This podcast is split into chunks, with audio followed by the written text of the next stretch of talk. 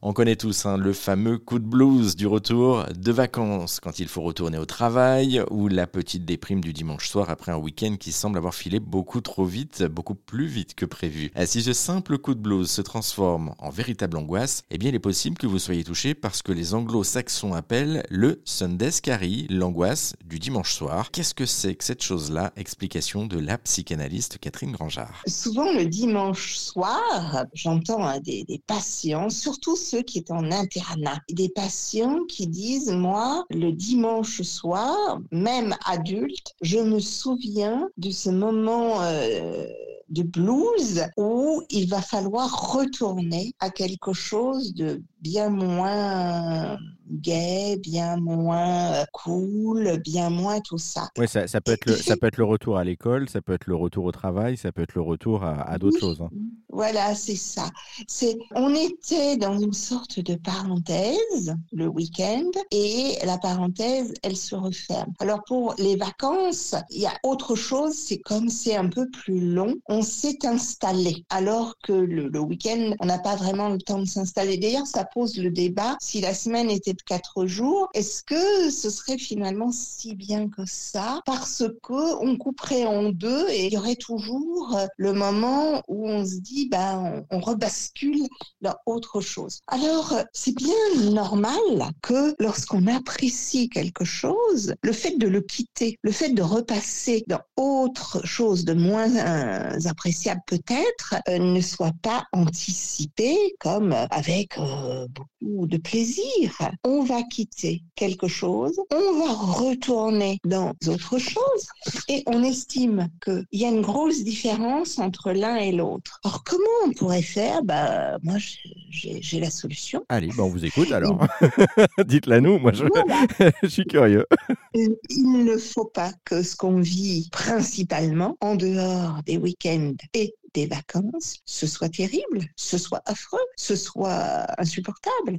Il faut absolument rendre le quotidien, le majoritaire dans sa vie, dans le temps de sa vie, c'est pas peu, hein, ne soit pas quelque chose de redoutable, quelque chose qu'on redoute, quelque chose dont on se dit ah non, c'est pas possible. Là, il faut absolument trouver des solutions pour rendre la majeure partie du temps de sa vie plus sympa. Alors du coup, c'est quoi les solutions? C'est-à-dire passer plus de temps à s'amuser, avoir du fun quand on peut se le permettre. C'est-à-dire oublier justement de se dire euh, il y a une deadline, on revient euh, le lundi ou on revient en retour de vacances. C'est ça la solution miracle? Moi, j'aurais dit l'inverse. Il faut que votre travail, que votre semaine, que votre année ne vous semble pas aussi euh, douloureuse pour que vous alterniez des périodes où vous avez le choix, c'est vos vacances, c'est votre week-end, et celles où vous n'avez pas le choix, comme n'ayant pas un gap absolument infranchissable. Qu'est-ce qui, dans ce travail, qu'est-ce qui peut être aménageable? Qu'est-ce qui peut être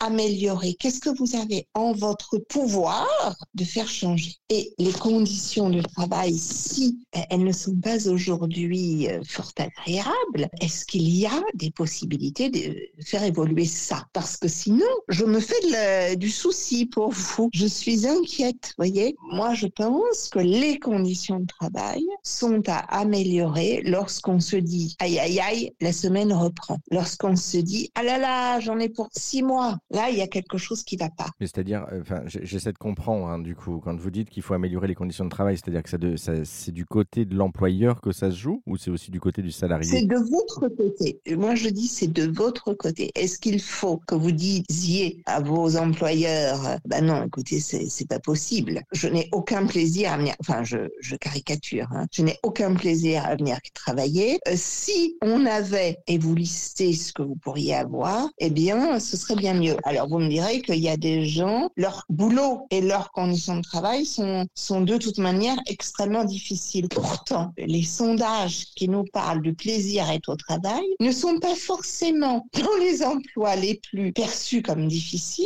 étant le plus mal vécus. Il y a des tas de gens qui ont des jobs qui pourraient paraître pas moches, qui n'ont aucun plaisir à les faire. Alors, pourquoi est-ce que il y a un sentiment de déclassement? Est-ce qu'ils ont fait des études pour faire quelque chose et finalement le choix n'a pas été à la hauteur de la formation? Vous voyez, il y a des vraies questions qui sont derrière le fait de se dire ah mince demain matin c'est lundi. Mais il y, a aussi autre chose derrière, c'est-à-dire que là bon il y a l'aspect travail, mais il y a aussi l'aspect de non déconnecté, c'est-à-dire que quand on arrive en week-end ou quand on part en vacances, on voit de plus en plus des gens qui restent quand même malgré tout connectés à, leur travail par les réseaux sociaux, par les par les mails par exemple. Enfin ils restent connectés au bureau finalement par rapport à ça.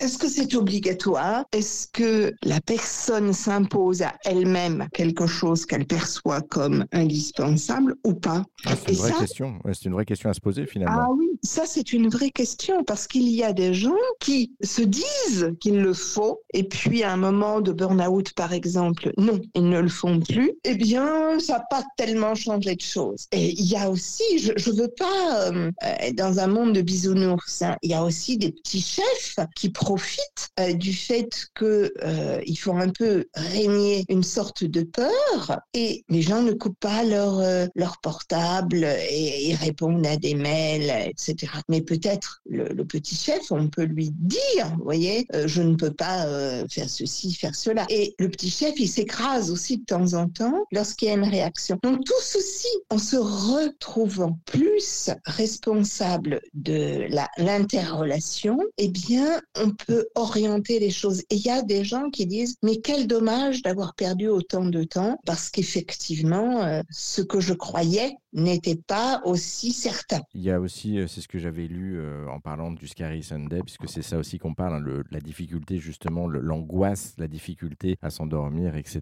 Le, week-end en, s'attaquant à la nouvelle semaine, et qu'il y avait aussi des petits trucs à avoir, à mettre en place nous-mêmes, à changer nos rituels, par exemple. Alors, des, des, choses bêtes, mais par exemple, lundi matin, ça peut être un espace qui peut être dédié à soi, c'est-à-dire à, réserver ce créneau du lundi matin pour faire des tâches à traiter ses mails du coup et on regarde pas les mails du week-end, on les traite le lundi matin, ou également à faire des choses faciles ou plaisantes à réaliser et ensuite se lancer dans la journée et du coup lancer sa semaine comme ça pour tout boucler pour le vendredi soir et être tranquille pour le week-end. Donc c'est aussi des ah choses ben peut-être à tester. Voilà, ça si vous pouvez le faire, euh, tant mieux.